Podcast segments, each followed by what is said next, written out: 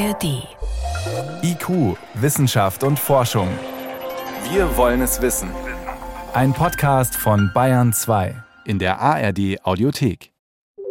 Der kostbare Schatz liegt weit draußen und mehrere tausend Meter tief im Ozean. In völliger Dunkelheit auf schlammig-sandigem Boden liegen kartoffelähnliche schwarze Klumpen, einer neben dem anderen. Diese Manganknollen sind oft die einzigen festen Strukturen, an denen Lebewesen siedeln können. Muscheln und Anemonen heften sich an, Krebstiere, Würmer leben dort, Schwämme finden Halt, in denen wiederum kleine milchig weiße Tiefseekraken ihre Eier ablegen. Vor einigen Jahren wurde so ein Mini-Krake namens Kaspar zum Internetstar. Ein Forschungsroboter hatte ihn bei der Brutpflege auf einer der Knollen gefilmt. Bis zu 170 Kleinstlebewesen wurden an einer einzigen Knolle bisher gefunden. Die metallhaltigen Klumpen selbst bilden sich unendlich langsam. In einer Million Jahren wachsen sie um nur wenige Millimeter. Herr Heckel, Sie forschen am Geomar Helmholtz Zentrum für Ozeanforschung in Kiel, unter anderem zu den Folgen von Tiefseebergbau. Und wenn man sich jetzt anschaut, es liegt ja ein Antrag vor eines kanadischen Unternehmens, das im Pazifik Manganknollen abbauen will. Wie muss man sich denn das vorstellen? Was sind denn das für Geräte, die dann da unten auf dem Meeresboden arbeiten? Ja, die Prototypen, die in den letzten zwei Jahren getestet worden sind, die sind noch so 1 zu 4 in der Größe, wie es später sein soll. Die sind zweimal so groß wie schon so ein Leopard 2 Panzer. Ist auch so ein Kettenfahrzeug, wiegt so zwischen 20 und 50 Tonnen im Wasser. Und die haben vorne so Rüssel dran, wo sie dann im Grunde wie so ein Staubsauger die Manganknollen inklusive dieser gesamten oberen fünf bis zehn Zentimeter des Sediments, es wird komplett eingesaugt und hinten als Sedimentwolke wieder rausgepustet und die Manganknollen werden dann über so einen Förderstrang zur Wasseroberfläche transportiert. Okay, also riesige Kettenfahrzeuge, die den Meeresboden absaugen. Wenn man da unten so rumwühlt, was hat denn das für Folgen? Wir wissen durch wirklich kleinskalige Experimente, die schon in den 90ern durchgeführt worden sind, zum einen auch in dieser Clarion-Clipperton-Zone zwischen Hawaii und Mexiko, aber auch südlich des Äquators gab es Experimente, wo der Meeresboden umgepflügt wurde oder auf einem Streifen von vielleicht 500 Meter Länge und zwei, drei Meter Breite Meeresboden abgetragen worden, dass auch nach drei bis vier Jahrzehnten sich das Ökosystem und die Fauna da nicht erholt. Also es findet auf diesen Zeitskalen von Jahrzehnten keine Wiederbesiedlung statt. Also so gar nicht. An Land würde man sich ja vorstellen, da wächst Gras drüber, aber das passiert da nicht so schnell. Nee, das Leben in der Tiefsee läuft eben viel, viel langsamer ab, weil ganz wenig Nahrung unten nur ankommt. Also man muss sich einfach mal vor Augen führen, da unten kommt weniger als ein halber Zentimeter Material in tausend Jahren an. Also pro Jahr weniger als die Dicke eines menschlichen Haares.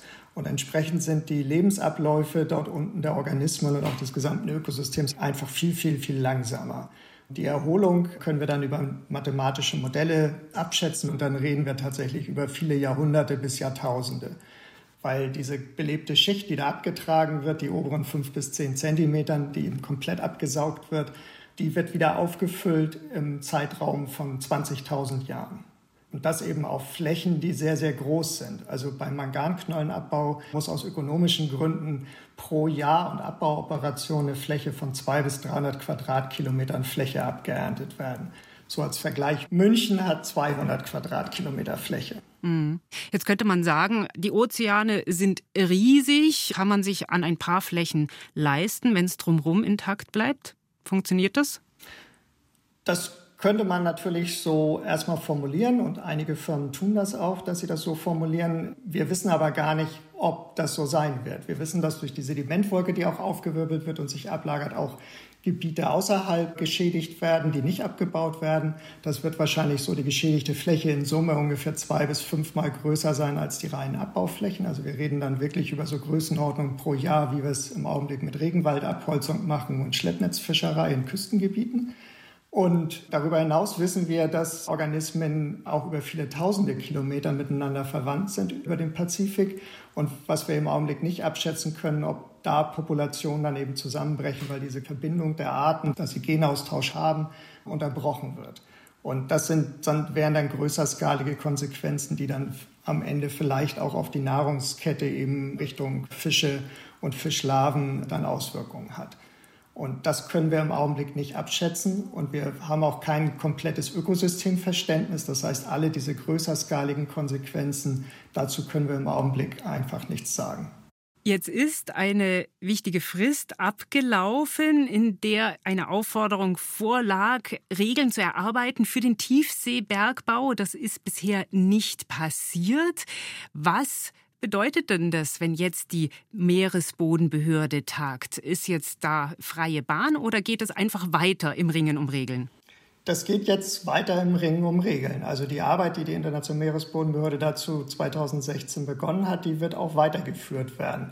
Und sie werden diese Woche oder nächste Woche auch ganz speziell dazu Stellung nehmen, wie das Vorgehen sein soll, wenn jetzt diese kanadische Firma tatsächlich einen Antrag auf Abbau stellen sollte und vielleicht eben auch, weil viele Länder ein Moratorium fordern, vielleicht wird er auch erstmal abgelehnt werden. Das wird jetzt spannend zu sehen sein, wie sich da der Rat der Internationalen Meeresbodenbehörde zu verhalten wird.